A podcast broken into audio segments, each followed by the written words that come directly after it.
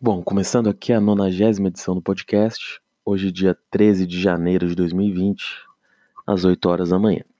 Bom, é, inicialmente sempre lembrando que além do podcast tem também o blog, o www.thegameneverstops.com.br, o Twitter, o The Game Never Stops, o Instagram, que é o The Game Never Stop, sem o S no final.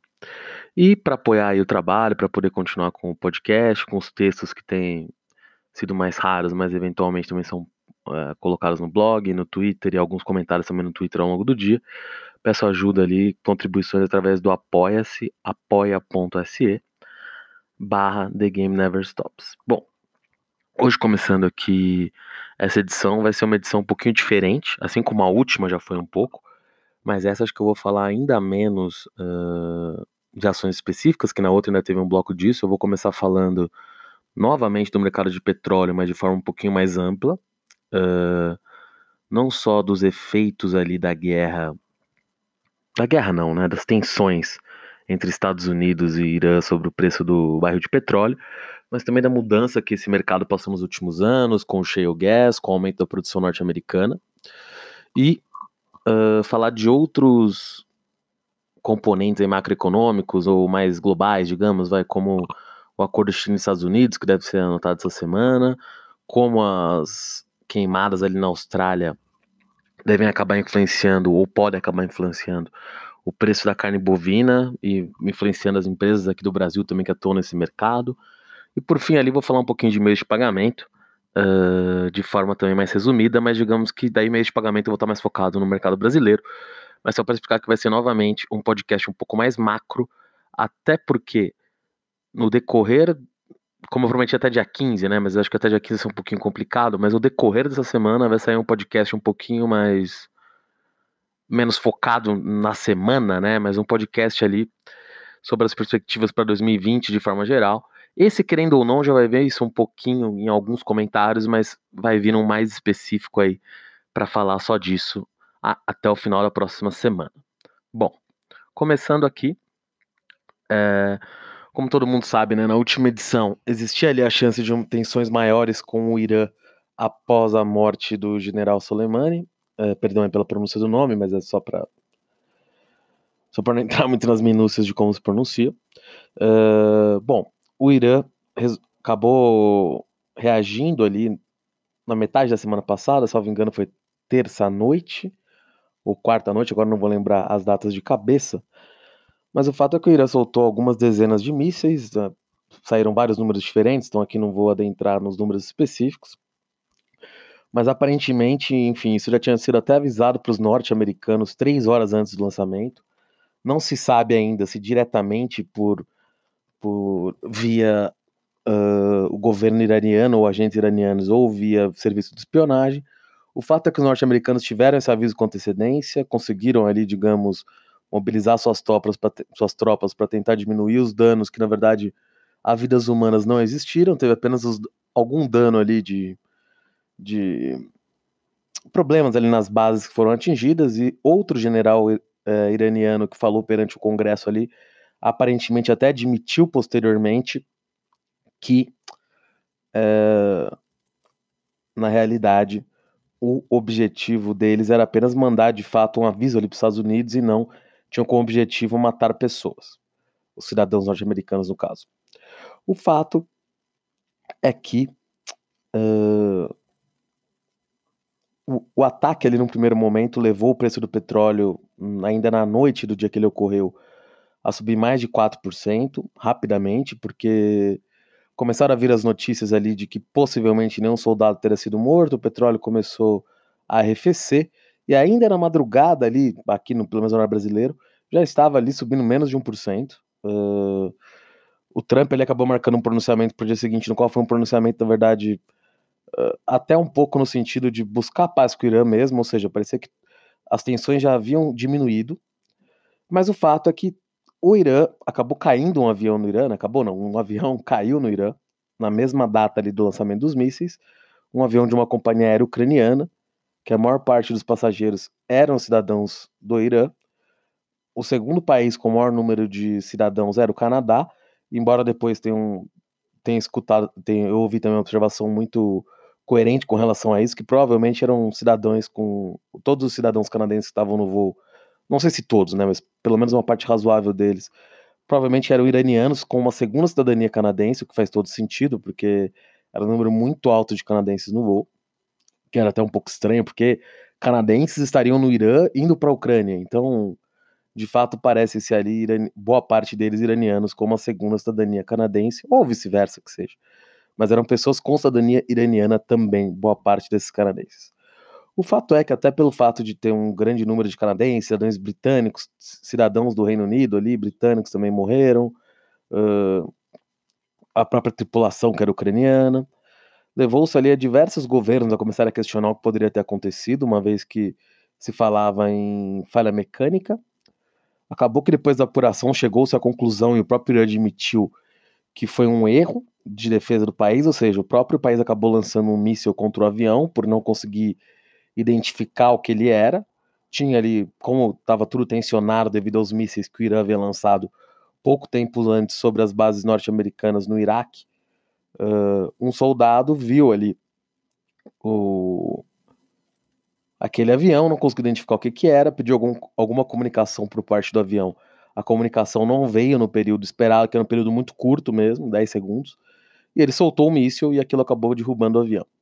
A partir da admissão de que isso ocorreu, passaram a ocorrer protestos que é difícil medir a escala estando tão longe quanto do Brasil, vendo apenas pela imprensa, mas até porque do lado ocidental deve ter-se algum tipo também de torcida para que esses protestos sejam realmente grandes. Mas pelas imagens, pelo menos que a gente tem, parecem ser sim protestos realmente grandes. Protestos, inclusive, falando mal do, do líder supremo iraniano, do o Khamenei, até mais do que do presidente o que é surpreendente, os iranianos dificilmente, desde a Revolução de 79, ali, que derrubou o Shah, dificilmente tiveram algo ali contra o, o Ayatollah Supremo. Isso é bastante surpreendente até. Uh, isso pode sim uma, levar ali a um certo problema no mapa geopolítico da região do Oriente Médio.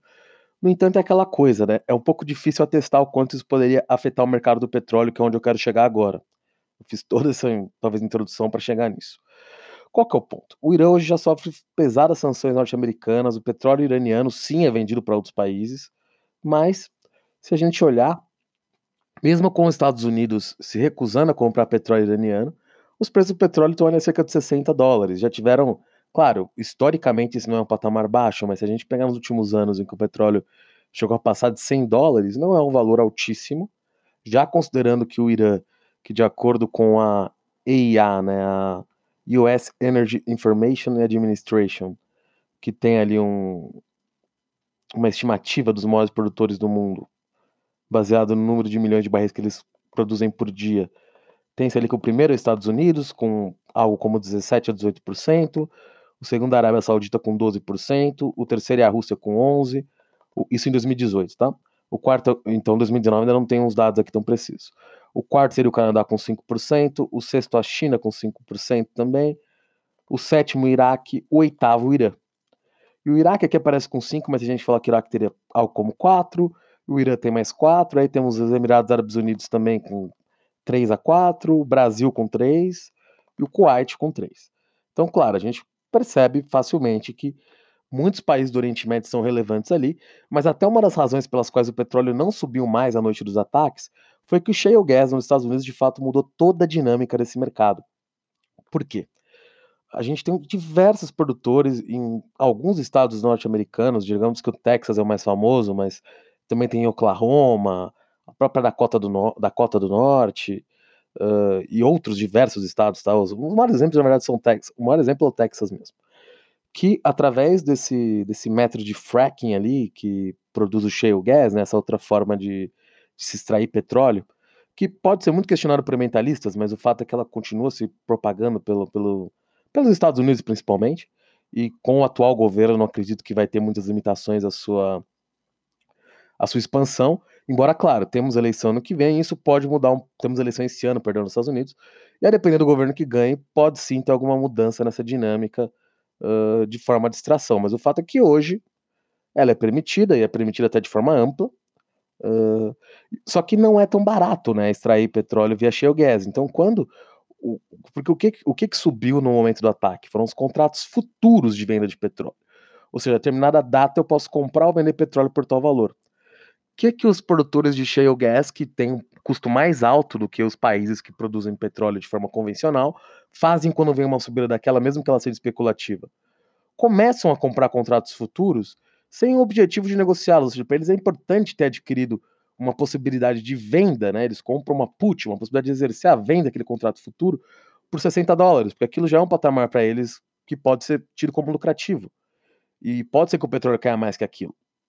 Então, eles próprios acabam inibindo uma, uma, uma, alta maior do petróleo, claro, quando essa é especulativa. Se a gente, claro, tivesse ali um problema efetivo em algum campo de produção muito grande no Oriente Médio, claro que, que a gente teria ali uma queda maior. Por exemplo, se o Irã de fato resolve fechar o Estreito de Hormuz, que parece ser uma medida muito controversa, e mesmo até pelo crescimento do, da produção norte-americana, tem uma Rússia como um player muito importante, o Brasil ainda distante, mas aumentando sua produção. As estimativas do que o que passa de petróleo no Estreito de Hormuz hoje em dia no mundo já é um pouco complexa, porque durante muito tempo se falou que passava mais do que 50% do total de petróleo consumido no mundo, hoje já tem gente falando em 20%, e eu não vou aqui questionar tanto esses números, nem é objetivo. Acho que o ponto é demonstrar que sim, a importância da região aí também caiu. Uh, claro, a maior parte do petróleo do mundo continua sendo produzida lá. A Arábia Saudita é o segundo maior produtor e não é o maior, porque nem tem interesse em expandir mais do que isso sua produção. Uh, mas é importante ver isso, né? E também lembrando que além do Irã, a gente também tem uma Venezuela ali, né? Que nem aparece hoje entre os 10 maiores produtores do mundo devido aos problemas internos do país, né? Porque as maiores reservas comprovadas do mundo de petróleo estão na Venezuela. Então, assim, a gente pensa que tudo isso está acontecendo sem a Venezuela ainda estando nesse mercado. Ou seja, se nesse meio tempo também acontece uma mudança de regime na Venezuela, que de nenhuma forma eu estou sendo a favor ou contra isso, apenas colocando as possibilidades. E a Venezuela volta a ter um melhor tratamento no mercado internacional com relação à importação de petróleo, esses preços poderiam cair ainda mais. Mas o fato é, o que, que vamos lá agora para o que, que poderia de fato impactar o preço do petróleo ali? O que, que pode acontecer no Oriente Médio? Pode acontecer tudo, né? Mas assim, vendo hoje o cenário, eu não sou especialista em nada disso, mas o que pode acontecer, baseado no que especialistas têm dito e na atual geopolítica e problemas da região. Uma guerra civil no Iraque parece possível. O Iraque, como você, a gente pode até ver, né? Os ataques, tanto norte-americanos quanto iranianos, aconteceram no território iraquiano o governo iraquiano pediu para as tropas norte-americanas deixarem o país e o Trump disse que só vai sair quando o governo iraquiano. É, como posso dizer? Quando, quando o governo iraquiano é, reembolsar os Estados Unidos pelas, pelas bases que os Estados Unidos construiu lá. Uma situação completamente atípica no direito internacional e nem sei como vai ser resolvida. Mas o fato é, se começa a ter uma guerra interna no Iraque, que você já tem os curdos ali numa região do país que tem certa autonomia, que são aliados dos Estados Unidos e podem ver a possibilidade como uma chance de aumentar sua autonomia, e, e, inclusive com grandes postos de petróleo na região curda do Iraque. Você tem ali a parte xiita do Iraque, que é uma população em si, mas hoje é quem está nos postos de governo. Você tem os sunitas, que eram os que apoiavam Saddam Hussein, que hoje estão até meio relegados, mas podem também ver uma chance ali de tentar destabilizar o atual regime que comanda pelo Iraque. Ou seja, o Iraque é uma fragmentação de coisas muito complexa que pode sim evoluir numa guerra civil, e hoje, apesar de tudo, os grandes postos do Iraque há algum tempo produzem até com relativa tranquilidade, mesmo o país estando com todos esses problemas. Então podem sim, no momento de uma guerra, começar a ter ataques contra os postos de petróleo. E claro, as estimativas variam muito, mas tinha algumas, alguns analistas ontem na Bloomberg ali, falando que poderia aumentar para 90, e no New York Times também, desculpa, na última semana, falando que caso uma guerra civil no Iraque saísse e de fato comprometesse ali a produção de petróleo no país, o petróleo no mundo poderia aumentar cerca para 90 dólares. Eu não tenho como estimar se está certo ou errado, acho que no curto prazo pode sim ter uma subida relevante, que poderia até bater 90. Não sei se no longo prazo não poderia ter algum tipo de estabilização, não para voltar para 60, mas o petróleo subir um pouco menos. Mas acho que a gente tem um adendo a mais aí, porque as coisas podem tanto não acontecer nada no Oriente Médio, como podem escalar muito rápido. Por quê? No Irã a gente tem esses protestos, o Trump que, enfim, parece governar através do Twitter, também soltou ali alguns alertas ao governo iraniano para não agredir os manifestantes que estão nas ruas, que os Estados Unidos estava de olho. Um pouco complexo que o Trump poderia fazer, mas o fato é, os Estados Unidos não declaram guerra há muitos anos. Por exemplo, a guerra do Iraque, os Estados Unidos não declarou guerra ao Iraque, formalmente. não teve ali aprovação do Congresso para a guerra, digo num primeiro momento, claro, depois de certo momento até teve. Mas os primeiros ataques compreendidos pelo Bush foram antes dessa declaração. Pelo menos, tá? Eu confesso que eu não tenho o dado aqui agora na mão, mas foi o que foi noticiado pela imprensa norte-americana a partir da votação no Congresso que queria limitar a possibilidade do Trump tomar novas medidas de agressão contra o Irã. Então, o fato é, os Estados Unidos não costuma declarar guerra. Os, os poderes que o executivo tem permitem um nível de agressividade que, se for uma guerra rápida, nem precisa ter formalmente uma guerra. É... Isso é muito relevante para você perceber que o Trump poderia ordenar um ataque contra o Irã e depois ver o que acontece. Embora não me pareça o objetivo do Trump, eu acho que a partir do momento que o, regime iraniano parece mais em risco, ele pode sim fomentar isso. O risco do governo iraniano, caso as pessoas não saiam das suas, aí sim, você poderia ter por parte dos manifestantes algum tipo de ataque também sobre os locais de produção iranianos, como uma forma de protesto ao governo. Por mais que o Irã tenha tido sim dificuldades de vender seu petróleo, que até fez eles aumentarem o preço internamente 50%, que já vinha levando a protestos antes de todo esse problema com os Estados Unidos, uh, eles vendem com certeza petróleo para a China, para a Rússia de alguma forma, nem que seja para ser revendido para outros países, né? Então, a gente poderia sim ver um aumento no preço do petróleo com a possível guerra civil no Iraque, com problemas no Irã, e mais, se o governo iraniano de fato se vê ali cercado, ele pode tomar medidas relatórias contra os postos de petróleo da Arábia Saudita.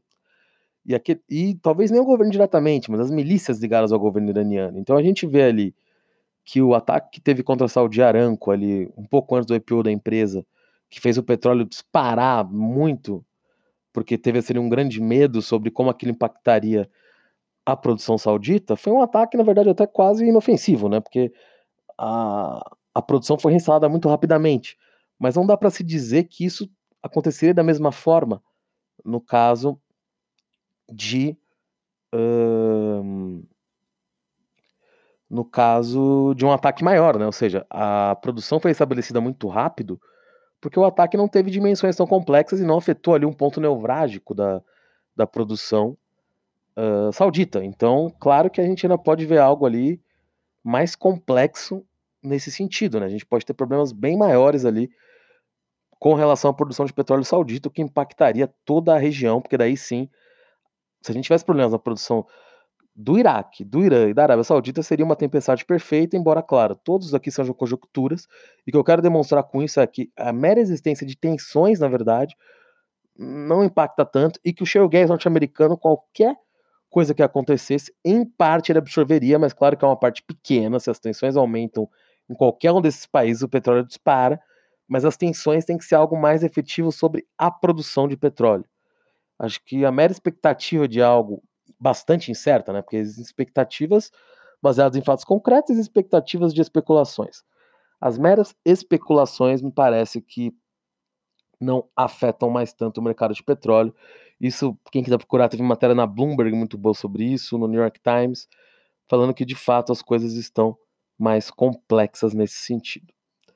Bom, essa é uma parte do cenário, eu não vou adentrar aqui muito mais, só para dizer tem-se todo esse risco no Oriente Médio, mas por hora, com as informações que eu tenho hoje, porque tudo está mudando uma velocidade absurda ali na região, o preço do petróleo não deve ser muito impactado. Embora, claro, se acontece algo no Iraque, no Irã ou na Arábia Saudita, o preço do petróleo vai disparar sim. Se a longo prazo vai continuar muito alto é outra questão, até porque o Brasil vem aumentando sua produção no, no pré-sal. O Suriname achou ali, não o Suriname, né, mas uma petrolífera norte-americana, Apache, declarou nos últimos dias uma descoberta uh, relevante de petróleo no Suriname. Nesse primeiro estágio, ninguém fala em quantidades, mas existe bastante otimismo que foi uma quantidade de petróleo bastante grande. A Total, a petrolífera francesa, já tinha até comprado 50% desse poço da Apache, então pode vir bastante petróleo do Suriname também. Então acho que o mercado de petróleo, na verdade, ironicamente, que parecia ser uma commodity em escassez, pode até ter um, caso os países europeus e os Estados Unidos, principalmente a depender dos governos que ganham eleições nesses locais, na velocidade da indústria automobilística de outras indústrias a se adaptarem à tecnologia a novos tipos de geração de energia mais limpa que não o petróleo, a gente pode até ter no médio prazo uma queda da utilização de petróleo no mundo mesmo, com mais reservas sendo achadas em outros países. Então, não é nada catastrófico falar de fim do petróleo, muito longe disso, até porque com maiores descobertas, pode ser que o preço do petróleo mesmo caia, e com isso os incentivos, para digo econômicos, né, os ambientais são é outra coisa, é, diminuiriam para essa troca de matriz energética. Então tudo isso tem que ser medido, mas é mais ou menos isso a questão aí do Oriente Médio. Um outro breve comentário, acho que na Europa ali a gente tem dois, duas coisas bastante importantes acontecendo. Uma foi a aprovação do Brexit uh, pelo parlamento britânico, a ver como isso vai, vai impactar ali a região. Uh, o acordo não é de simples implementação, ainda pode ter muita discussão para lá e para cá, mas a princípio agora finalmente foi aprovado, foi aprovado pelo parlamento britânico ali, ou inglês, como preferirem, né? Na verdade, o parlamento do Reino Unido, né? Uh, um primeiro esboço um pouco mais bem detalhado, vamos ver no que isso vai dar, pode ter sim impactos ali sobre a região maiores do que se espera. E a outra coisa é a reforma da Previdência na França, que está levando Paris a, um, Paris a um, uma situação caótica, já os metroviários em greve há muito tempo, a locomoção na cidade muito prejudicada. O Macron ali agora parece estar mais disposto a fazer concessões, mas pior que aparentemente a reforma da Previdência dele nem era algo tão radical assim. E aqui eu não digo nem que era bom ou ruim, só parece que as modificações para os atuais trabalhadores eram muito pequenas, mas é um país com sindicatos muito fortes, que não quer abrir brecha para qualquer tipo de mudança, nem mesmo futura. Então isso também pode atravancar um pouquinho o crescimento francês uh, e pode ser um problema. Por outro lado, olhando para a nossa região da América do Sul, aqui, América Latina mais próximo, pode acontecer o contrário, que a gente teve países com crescimento abaixo ano passado, justamente por causa de tensões. A Bolívia teve problemas, o Chile, a própria Colômbia em bem menor escala, mas teve. Então acho que esses países, caso tenham anos mais tranquilos do ponto de vista social, de comoção, podem talvez ter anos um pouquinho melhores. Não que o ano passado tenha sido ruim, mas o Chile teve problemas de produtividade, porque foram muitos dias de, de greve, a Bolívia ali, pô, chegou um momento ali de quase eu não tô lá para ver, mas pelos relatos, não uma guerra civil, mas de escassez de produtos em algumas cidades, tudo isso atrapalha a produtividade. E aqui eu não estou entrando em nenhum aspecto político de nenhum desses lugares, tá? Porque não é o objetivo aqui. Mas uh, caso se chegue a algum tipo de estabilidade comoção social melhor nesses países, algum tipo de arranjo social que funcione, que é um problema que a gente está tendo no mundo inteiro, uh, talvez podemos esperar um ano um pouquinho melhor, embora, claro, o mundo já vem de crescimento de muitos anos e tem diversas outras questões pairando que sejam um risco. Indo aqui agora rapidamente para o setor de meios de pagamento, uh, Hoje o Valor soltou uma matéria muito interessante falando sobre a competição no setor e falando que uma matéria muito interessante sobre a rentabilidade diferenciada do PagSeguro. O PagSeguro, ao mirar nos pequenos empreendedores, né, consegue ter uma taxa maior do que os, os outros adquirentes que focaram mais em grandes empresas. Uh, a Stone também está tentando entrar nesse mercado para brigar um pouquinho com o PagSeguro em parceria com o Grupo Globo, mas ainda não entrou. O fato é que o tech rate ali do PagSeguro, mesmo caindo um pouquinho, ainda é de 3%. A média do mercado é de 2,07, mas a Cielo tem só 1,4, já que para manter mais de 40% do mercado ela aceitou diminuir seu take rate de forma expressiva.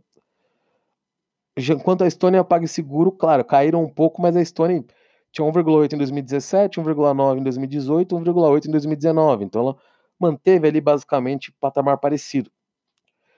Uh, e a PagSeguro caiu de 3,2 para 3, ou seja, tem uma margem muito maior do que os concorrentes. E, na verdade, a matéria já fala ali na possibilidade da PagSeguro ter um lucro maior do que a Cielo, que realmente é uma empresa bastante maior em estrutura e até faturamento do que a PagSeguro. Mas a PagSeguro vai se tornar mais lucrativa. Por isso dá para ver que a PagSeguro de fato acertou um nicho que agora vai sofrer ataques, então o próprio modelo da PagSeguro provavelmente a partir de agora vai estar mais ameaçado, provavelmente as margens vão cair mas a PagSeguro ainda deve ter lucros maiores do que a média do setor ainda pelos próximos trimestres. E a Cielo, a, menos que mude muito sua, sua trajetória, aceite perder mercado, parece ser a que mais vai perder com toda essa guerra, vai continuar sendo a empresa mais prejudicada. Uh, inclusive o Bradesco, né, que por ironicamente é acionista da Cielo, teve ali um analista do Bradesco que era o antigo diretor de relações com investidores da Cielo, que saiu da empresa e virou analista do Bradesco.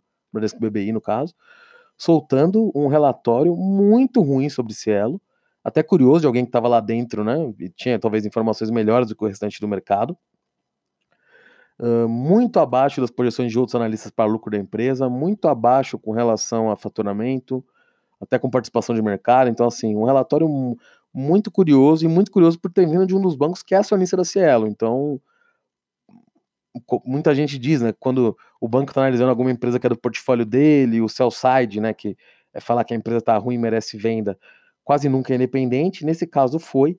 Então é para ficar de olho no mercado de meios de pagamento que está passando por altas transformações, não pararam e aparentemente, claro, se ela é a empresa melhor posicionada, se ela não, perdão, paga seguro nesse momento, embora talvez organicamente aqui o mercado tem mais boa vontade, que também demonstra como tem uma cultura e um, uma voracidade ali uh, empreendedora maior, seja a Stone, eu acho que todas elas tendem a perder um pouquinho de rentabilidade, mas disso vai surgir alguma outra coisa, vai surgir algum player que seja mais eficiente dentro disso. Diria que a PagSeguro hoje, pelo nicho que escolheu, que tem maior rentabilidade, a Stone talvez seja mais bem posicionada para o médio prazo, a princípio, considerando as atuais estruturas da empresa, mas as incumbentes continuam sendo rede e Cielo, e Gen até Genet em menor escala, e ver o que elas vão fazer com esse, com esse novo cenário, uh, que não é simples. E até ver se não poderia sair alguma fusão entre essas empresas, já ter saído ali alguma notícia de potencial intenção da Stone de comprar a Cielo, e caso os números da Cielo piorem, não dá para descartar que a Stone, até por ser uma empresa de, de DNA agressivo, tente algum tipo de movimentação que surpreenderia o mercado, mas não parece impossível. Não para agora, tá? Mas a médio e longo prazo. Por hoje é mais ou menos isso. Uma edição é um pouco mais focada em, no macro novamente, mas uh, nessa, nessa semana, até o final da próxima semana, na verdade, como já dito, ainda vai ser uma edição um pouco mais específica sobre o ano de 2020, sobre oportunidades de forma mais geral. Claro, focando mais em bolsa, que é eu comexo mais, mas também vendo um, breves comentários sobre renda fixa, bem mais amplos e menos específicos. E vou tentar fazer isso de forma um pouquinho mais didática também. Bom, é isso. Até a próxima edição. Lembrando também que, até pelo fato de eu ter feito uma análise bem mais macro aqui hoje, essa semana devo utilizar mais o Twitter, devo fazer alguns comentários pontuais todos os dias sobre algumas ações. Então acompanhe a gente lá também, retransmitindo isso do Twitter para o Instagram também e algum texto no blog, se possível, mas provavelmente vão ser mais textos curtos, curtos no Twitter. Lembrando também, por fim, só para apoiar a gente lá no Apoia-se para poder continuar com as edições do podcast. Valeu!